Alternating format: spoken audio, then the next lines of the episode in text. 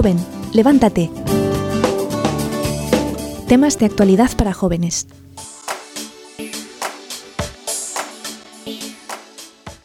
Pues hoy vamos a hablar sobre el matrimonio, pero lo vamos a centrar como nosotros podemos vivir un noviazgo santo para llegar a un matrimonio santo. Entonces, para mí, el matrimonio es una forma de santidad en la cual uno se une a otra persona, pero siempre en este matrimonio deben estar tres personas inmiscuidas, es decir, con Dios, porque si Dios no está dentro del matrimonio, que es la base de todo, pues esto no puede subsistir. Y en el matrimonio es una forma muy generosa de darse, porque uno debe considerar las necesidades del otro y aspirar a que ambos lleguen a la felicidad, es decir, a la santidad. Entonces, no sé si alguno de nuestros invitados nos pueden decir cuál es su pensamiento sobre el matrimonio o cómo ellos en su experiencia pues descubren eh, cómo se debería vivir un matrimonio santo. Una clave, que nos den una clave para poder vivir un matrimonio santo. Algo que sea esencial para ustedes. Yo creo que la oración. O sea, me parece que bueno, ahorita pensaba también en otra cosa que era la Eucaristía, porque como dice el concilio, la Eucaristía es la cumbre y la cima de la vida cristiana.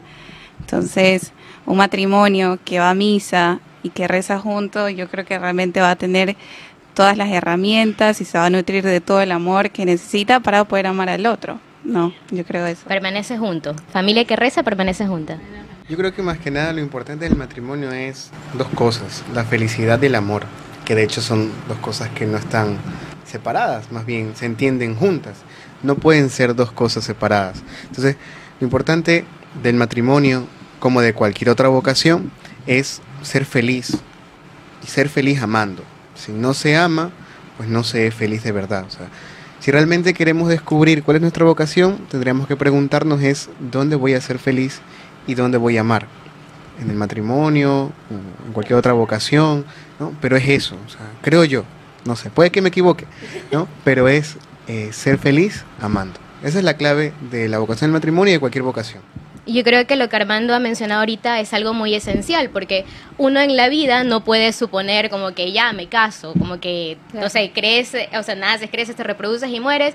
Lo típico es como que casarme, o sea, yo no me planteo qué puede querer Dios de mí, simplemente me dedico a eso, consigo un enamorado, como que voy tratando de formar mi familia, pero no se detienen a ver qué es lo que Dios pudiera desear de uno, porque muchas veces uno puede tenerlo todo estructurado, pero Dios viene y quebranta tus planes, ¿no? Porque es su voluntad y es lo que verdaderamente te te va a hacer feliz.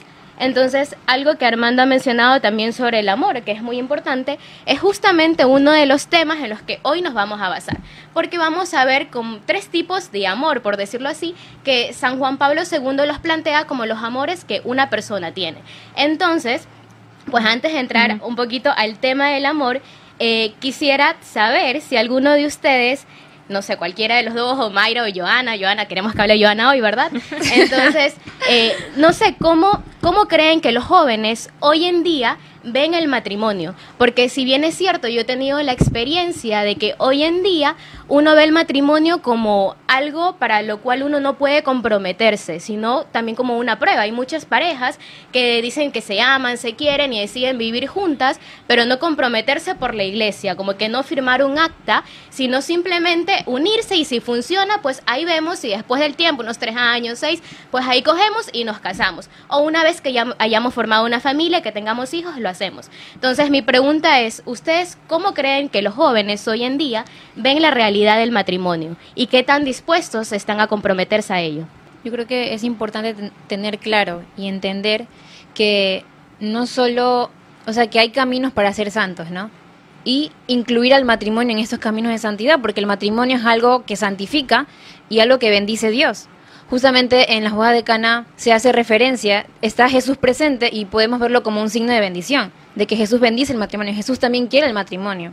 No es como reducir todo a que solo si eres sacerdote o solo si eres religiosa puedes llegar a ser santo, o sea, dentro del matrimonio también se puede. Y es como que todo esto va, va de la mano. Y les voy a leer una frase de San José María, que a mí me, me gusta mucho, que dice, el amor puro y limpio de los esposos es una realidad santa que yo como sacerdote bendigo con las dos manos. Entonces, mm, no poner en duda que el matrimonio también es un camino de santidad. Y lo que decía hace un momento, que todo va, todo va de la mano. Porque claro, si yo tengo claro que tengo que que ser santa, que tengo que ser santo. Y al momento de, de ver qué tengo que hacer con mi vida, pues le pregunto al Señor qué quiere de mí. Pero claro, todo, todo va de la mano, todo es un orden. Porque Dios me, Dios me va diciendo, ¿no? Si tu vocación es el matrimonio, o sea, ok, pero ¿cómo tienes que vivir para que tu matrimonio termine siendo santo? O sea, yo también pienso que lo que tú decías, Lady, creo que es un tema de libertad. Porque los jóvenes ahorita les encanta, o sea, un, un tema muy puntual que a todos nos queremos tener, eh, a veces obsesivamente, es la libertad. Y está bien, porque la libertad es una característica de que nosotros nos viene en lo más profundo, una necesidad que tenemos. Y muchas veces esa falta de querer comprometerse es fruto de que piensan que si me comprometo me quita la libertad. O sea, si cedo en esto, eh, pues ya no voy a ser libre. Eh, ya no va a ser libre, entonces le tienen miedo a cualquier tipo de compromiso. Pero lo que no se dan cuenta es que la auténtica libertad es la que se compromete, la que hace una opción, no la que evita tomar ninguna. Es la que hace una opción y una opción por el compromiso es la que te vuelve más libre, según. eh, hoy en día las familias que probablemente en las que nosotros vivimos o las que tenemos muy cerca, vemos que son familias un poco disfuncionales. Entonces, eh, y por ejemplo, yo creo que viene un poco relacionándolo con el tema de la libertad. Si yo hoy me entiendo dentro de una familia caótica, desastrosa, eh, yo por qué habría de perder en un futuro mi libertad, digamos, poniéndome en un compromiso así. Pero realmente es porque yo creo que no hemos entendido lo que es el matrimonio y más allá de que no lo hemos entendido, o sea, no lo hemos vivido como Dios nos invita a vivirlo. Y realmente ese es el problema. No creemos en el matrimonio, pienso yo muchas veces. No creemos que se pueda dar esa vocación con Dios como centro bendiciendo. Y ya nadie cree que es para siempre. Es verdad. Nadie cree que es para Y eso siempre. hace que la gente no apueste, ¿no? Claro, ¿para qué me voy a comprometer si se va a acabar pronto? Es lo Y que creo que es necesario también esos matrimonios santos, ¿no? Que, que sean mucha más luz.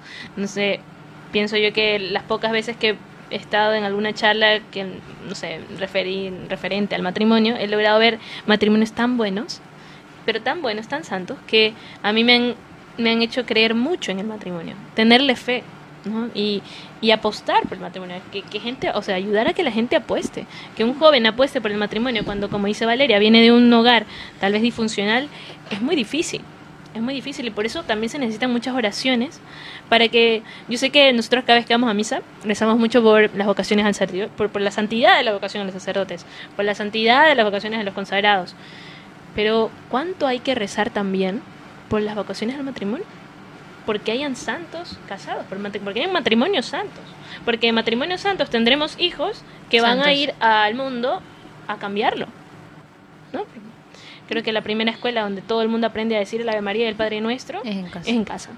Es en Sabes que a mí algo que también me parece muy bonito, eh, porque a pesar, o sea, de que hoy nadie, digamos, cree que el amor pueda ser eterno y que el amor pueda ser para siempre, sin embargo, yo no conozco una persona que diga, sabes qué, a mí no me interesa tener un amor para toda la vida. O sea, yo creo que eh, es un anhelo de las personas que tenemos la vocación al matrimonio. Sí tenemos un anhelo de amar a uno para toda la vida. Entonces, más allá de que de que me cueste creer en eso, yo lo anhelo. Y es el anhelo de todo joven que está allá afuera. Entonces yo creo que realmente es como ahí tú te das cuenta.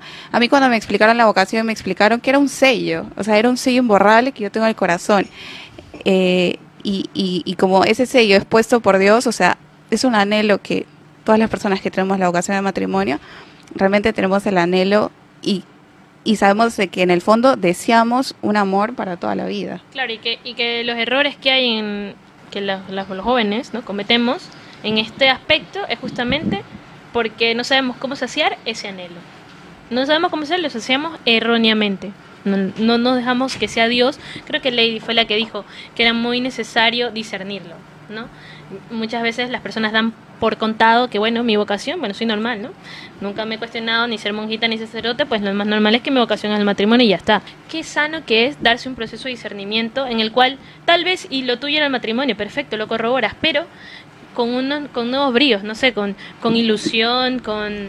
con- yo, yo creo que ver la llamada de Dios a algo en particular ilusiona. Ilusiona y, y, te hace entenderte y bueno, y te descubres de manera particular. Yo, así como una persona que se llama la, está llamada la vida consagrada, descubre en qué, en qué orden en particular o qué carisma en particular está llamada a seguir la persona del matrimonio, pues no es que lo discierne y ya vas a ver con qué chico o con qué chica, no, pero como yo, de manera particular, con mi personalidad, con lo que yo soy, cómo estoy llamada a eso, cómo lo voy a vivir, cómo va a vivir mi familia, cómo voy a vivir mi noviazgo, cómo va a ser. ¿Con qué es? Claro, y justo Mayra mencionó ahorita cómo vivir ese noviazgo, porque para llegar a un matrimonio, matrimonio santo, pues tenemos que tener un noviazgo santo. Entonces ahorita vamos a entrar un poco a lo que compete en este momento, que son los tipos de amor que una persona puede vivir, ¿no? Entonces, el primer tipo de amor que según San Juan Pablo II, pues nos nos exhorta, bueno, no nos exhorta, sino es como que nos menciona según la realidad que él ha visto, es el amor de atracción. Entonces, este amor de atracción básicamente se basa en, como su palabra dice, atracción. Es decir, en que uno se siente atraído, valga la redundancia, por otra persona ya en la cual este, esta atracción se percibe a través de cualidades físicas o también de aptitudes que ésta tiene. Y también aquí entra algo muy importante que hace un momento Valeria me mencionaba en cuanto a por qué las personas eh, no tienen confianza como que en el matrimonio, desde la experiencia de cómo han vivido, desde llegar de, un, de una familia disfuncional, por decirlo así. Entonces aquí también entra esto, pero aquí San Juan Pablo II lo define como que esto como que esto podría ser este un factor que también llama a esta atracción, es decir, personas que han llevado la misma educación o que han vivido un estilo de vida similar. Por ejemplo, eh, personas que han estado en alguna familia disfuncional que se topan en algún momento en sus vidas con otra persona que ha tenido problemas similares y esto los ayuda a que se compacten uno, uno con el otro. Pero básicamente en este amor el principio es eso, el sentirse atraído por otra persona. Y no significa que esto llegue a desen como que llegue a extenderse hasta un matrimonio o que este amor siga floreciendo, sino que puede quedar simplemente en mera atracción, como yo considero que vemos mucho en los jóvenes hoy en día. Me gusta a alguien, le digo para salir y ya está. No sé qué piensan ustedes. Eh, este texto que, por ejemplo, ahorita nos estamos guiando, que sale del libro de Amor y Responsabilidad de, de bueno, Carol Boctila, antes de que sea San Juan Pablo II, me gusta mucho porque esto del amor no solo lo define como tipos, sino que más bien lo define como unas dimensiones, uh -huh. que no son cosas aisladas, ¿no? Este amor de atracción no Todas es algo conectan. que se da en nada más, sino que uh -huh. siempre se da, de hecho, tiene que darse y así inicia el amor real, ¿no? Por una atracción, dígase de tipo físico, de tipo sexual, de tipo eh, intelectual, espiritual, ¿no? De muchas cosas, ¿no? Entonces me llama tanto la atención esto que veo de, aquella persona que me atrae, me parece interesante.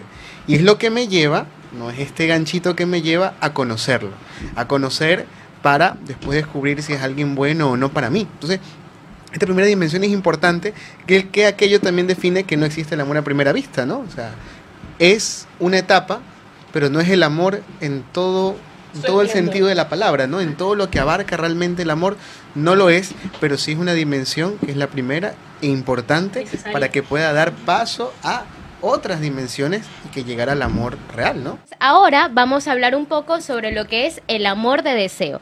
Este amor de deseo, pues yo creo que Valeria podría comentarnos un poquito de, él. Bueno, este, el amor de deseo creo que, eh, o sea, esta dimensión, como estábamos mencionando antes, en todas estas dimensiones se habla de que no aún se llega como que a estar preparado o, o, estar en la posición correcta para empezar un noviazgo, porque al menos en esta de posición de deseo, como la palabra le dice, es como yo deseo al otro, pero en esa dimensión es donde uno tiene que tener el cuidado de caer en la tentación de utilizar al otro como un objeto, porque amar se opone a utilizar. Entonces, en este amor de deseo yo puedo lamentablemente intentar utilizar a la otra persona ya sea por sus cualidades, ya sea por algo que me interesa o porque cuando yo estoy con él yo soy mejor persona, etcétera, etcétera, pero realmente yo nunca puedo utilizar a una persona dentro de una relación, peor dentro de un matrimonio. Entonces se habla de que realmente, bueno, el tema de la subjetividad, lo que estamos hablando en, en, en, la dimensión de la atracción, de que si bien es cierto, yo me siento atraída por una persona, ya sea por a nivel intelectual, a nivel espiritual, eh, pero lo que yo tengo que tener cuidado es de caer en un subjetivismo donde este aquí San Juan Pablo II habla de que podemos caer en el amor es ciego, porque este yo comienzo a ver cualidades como muy excelsas en la otra persona cuando realmente no son reales y él dice que tenemos que realmente tener cuidado y tratar de descubrir que todo lo que yo veo en la otra persona, todo lo que me gusta, todo lo que me atrae es real. ¿Y cómo logro eso? Él dice, con el diálogo. Con el diálogo yo descubro si todas esas cualidades que yo veo en la otra persona son reales, porque a la larga si esa atracción es por algo que yo estoy observando, pero dialogando, haciendo otro tipo de actividades. De hecho, este, el Papa hablaba de no estar solo, sino de hacer actividades juntos, hacer actividades con otros amigos, en familia, donde ahí tú realmente puedas conocer a la persona y así te das cuenta de que todo lo que te sientes atraído por esa persona existe o no. Entonces, la primera atracción es por un sentimiento. La del deseo, pues todavía puede, como decía Valeria, caer en un subjetivismo en el que todavía no estoy comenzando a conocer a la persona tengo que entenderlo, decía que se prueba a través de, estar en diferentes instancias con la persona, del diálogo, ¿no? del conocer. Pero otra etapa que ya va, va superando un poco es el amor de benevolencia. ¿no? Claro, pero antes de entrar al amor de benevolencia, con lo que Mayra estaba diciendo, en el amor de deseo yo creo que es muy importante que reconozcamos que puede llegar un punto, algo como que peligroso por decirlo así, porque entra también lo que es eh, el egoísmo, ya, porque uno en esta etapa como que si no se preocupa por, lo, por el otro, pues uno va a querer netamente su complacencia. Entonces, pues lo que es mejor para mí, como yo quiero guiar la relación, lo que yo quiero hacer en este momento, y no se basa en plantearse lo que el otro desea y también como que lo que el otro necesita de la relación, porque es algo que ambas personas deben de donarse en este ámbito para pues que este amor vaya floreciendo. Y entendiendo como relación amistad, porque todavía no estamos iniciando una etapa de enamoramiento. Bueno, sí, una etapa de noviazgo. Y ahora vamos a ver si Armando nos puede hablar un poquito acerca del amor de benevolencia. Tanto el amor de deseo y el amor de benevolencia son dos cosas que no van separados. O sea, veámoslo como nuestra relación con Dios. ¿no? Existe algo que me atrae tal vez de Dios, ¿no? hay algo que me ofrece el Señor que me llama la atención. Y yo comienzo a tener este amor de deseo, que es algo egoísta al final y al cabo porque yo también quiero cosas de Dios. ¿no? Yo quiero que Dios me haga feliz, que Dios me acompañe, ¿no? Yo quiero cosas de Dios, yo quiero el cielo, ¿no? Eh, pero no se tiene que quedar ahí. También yo tengo que darle algo a Dios, ¿no? Y esta palabra benevolencia es querer el bien para el otro, ¿no? Es la conjunción de dos palabras, de, bien y, y, voluntad de querer, ¿no? Entonces, yo también quiero el bien del otro, así como yo descubro que el otro, en este caso que estamos poniendo de Dios, es un bien para mí, es algo bueno para mí, pero tengo que salir un poco de ese egoísmo, ¿no? Yo solamente querer algo para mí, ahora yo también quiero ser bueno para, para este Dios que me da mucho, ¿no? Así también con una persona. Le conozco, me llama, la me llama la atención, me atrae, veo que es alguien bueno para mí, ¿no? Que me ayuda, tiene cosas muy bonitas y todo, pero no es un bien útil, nada más. No es como, ah, me es útil, a veces hasta ahí se queda, de hecho, las relaciones, ¿no? A veces hasta ahí se quedan las relaciones, un objeto, como lo comentas. Eh, como me es útil, como consigo cosas, como consigo placer, como consigo comodidad, me es útil y ya está. Yo solamente quiero, sino que también tengo que dar, ¿no? Y la benevolencia es querer, no solo darle cosas buenas a la otra persona, sino yo querer darme como alguien bueno para la otra persona. La benevolencia no es querer solamente, o el amor en sí no es querer lo bueno, querer cosas buenas para la otra persona, que se confunde mucho en las familias, con problemas, en cualquier cosa, es yo a mi familia, a mis hijos les doy todo, ¿no? Yo trabajo, les compro el celular, les compro el carro, viaje, no sé qué, les doy todo. Cosas buenas. Pero ¿qué tanto se está dando? No se da. No hay amor benevolencia. Porque el verdadero amor de benevolencia no es querer cosas buenas para el otro. Es yo ser bueno para el otro, ¿no? Así como yo quiero una persona buena para mí, que no solamente tenga cosas buenas para mí, sino que yo también tengo que querer ser alguien bueno para la otra persona, en muchos sentidos, espirituales, morales, intelectuales, etcétera, ¿no? Entonces, el amor de benevolencia se centra en todo lo contrario al amor de deseo o de concupiscencia, ¿no? Ya no quiero que el otro solamente sea alguien bueno para mí, sino que ahora yo quiero ser alguien bueno para la otra persona. Y eso es muy difícil, muy difícil porque eh, somos bastante egoístas, ¿no? Entonces solamente queremos para nosotros y por eso es importante la decisión. Yo decido, que es lo que comenta un poco el texto, ¿no? yo decido eh, amar, aunque me sienta atraído por otro que me pueda ofrecer cosas buenas y bonitas, yo tomo la decisión de querer ser alguien bueno y de comprometerme, ¿no? No solo en el matrimonio, sino también en la amistad, porque esto no solamente es una cosa en el matrimonio, sino que estamos hablando de antes del matrimonio, noviazgo, pero mucho antes del noviazgo está la amistad, ¿no? Que antes de que surja una amistad de verdad, entendida bien amistad, ¿qué es amistad? ¿no? Deben de estar estas etapas. Si no están estas etapas, no hay amistad de verdad. Y en un futuro, en el matrimonio, se supone que mi pareja tiene que ser mi mejor amigo, ¿no? No puede ser otro, tercero por ahí mi mejor amigo. Entonces, mi mejor amigo tiene que ser mi esposo o mi esposa, ¿no? Porque turrísimo, ¿no? Que yo le diga a mi esposa, yo no puedo hablar contigo porque no te tengo confianza, tengo que hablarlo con mi mejor amiga. No, pues mi mejor amigo, mi mejor amiga tiene que ser mi esposo o mi esposa, pero antes de que salga eso, tenemos que haber pasado por estas tres dimensiones, ¿no? Que las ahorita las vemos por separado, por así decirla, porque la estamos estudiando, la estamos analizando, pero son tres cosas muy unidas, ¿no? O sea, que, que van muy de la mano y que no se puede entender una de la otra.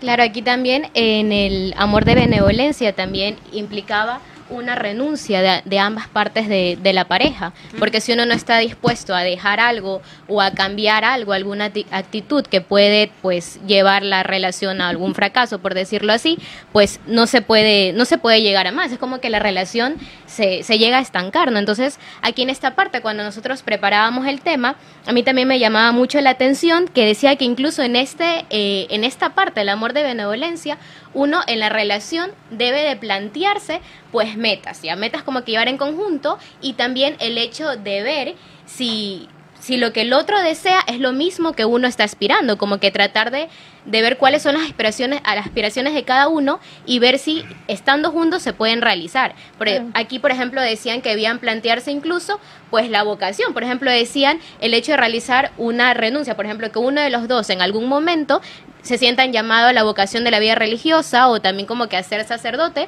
como que también estar dispuesto a hacer estas renuncias por la otra persona. De hecho, en el, se conectan todos. En el matrimonio no se pierden estas cosas, no, no se pierden. porque si, como comentaba Lady, eh, el amor de benevolencia implica muchas renuncias, sacrificios, o sea, dejar de ser quien soy por ser alguien mejor.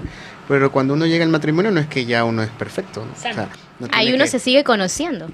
Ajá, y siguen saliendo cositas que hay que seguir cambiando, ¿no? Que toda la vida vamos a necesitar cambiar y mejorar, mejorar, y luchar. Entonces, sigue existiendo el amor de benevolencia porque sigo queriendo ser lo más bueno posible para esta persona. Si intento ser bueno, lucho por ser bueno, pero nunca seré un bien sumo, ¿no? Total para esta persona, por lo que voy a necesitar siempre ir mejorando, ser un poquito mejor que ayer, ¿no? Ser un poquito mejor que ayer.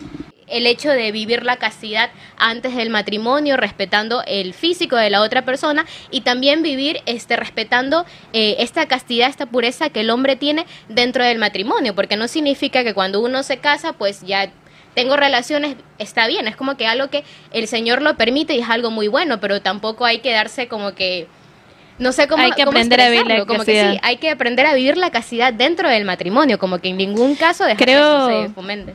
¿Tú qué crees, Armando, con el tema de la castidad que, que dice Lady? ¿Cómo es más fácil, más difícil vivir el tema de la castidad en un ambiente matrimonial? ¿Cómo se da eso? O sea, la verdad, no, no, no, sé, no sabría cuáles serían las dificultades dentro de un ambiente así, incluso de un noviazgo. Sea, yo creo que para eso, no sé si todos los que nos escuchen pues entiendan por castidad lo correcto, uh -huh. porque a veces se entiende castidad a sinónimo o igual a no, no sexo, no relaciones no sexuales, relaciones. y no es así. Pues la, la castidad es vivir según mi estado de vida. Dentro del matrimonio, pues la castidad será vivir mi sexualidad dentro de mi estado matrimonial, que eh, es serle fiel a mi esposa, sabiendo que esta entrega es, es una cosa muy noble. No porque antes del matrimonio sea malo la sexualidad, es una cosa muy buena, muy de Dios. Solamente que es en el estado correcto en donde hay que aplicarla, ¿no? o hay que vivirla, mejor dicho. Entonces, eso. O sea, difícil, fácil, pues eso dependerá de los medios que use, del amor que le ponga, de cuánto me esfuerce, qué es lo que me mueve, ¿no? Yo, si amo de verdad, si tengo claro qué es lo que quiero, pues no digo que se me va a hacer fácil, pero va a ser un poquito más llevadero, ¿no? Y nos despedimos hasta la próxima semana.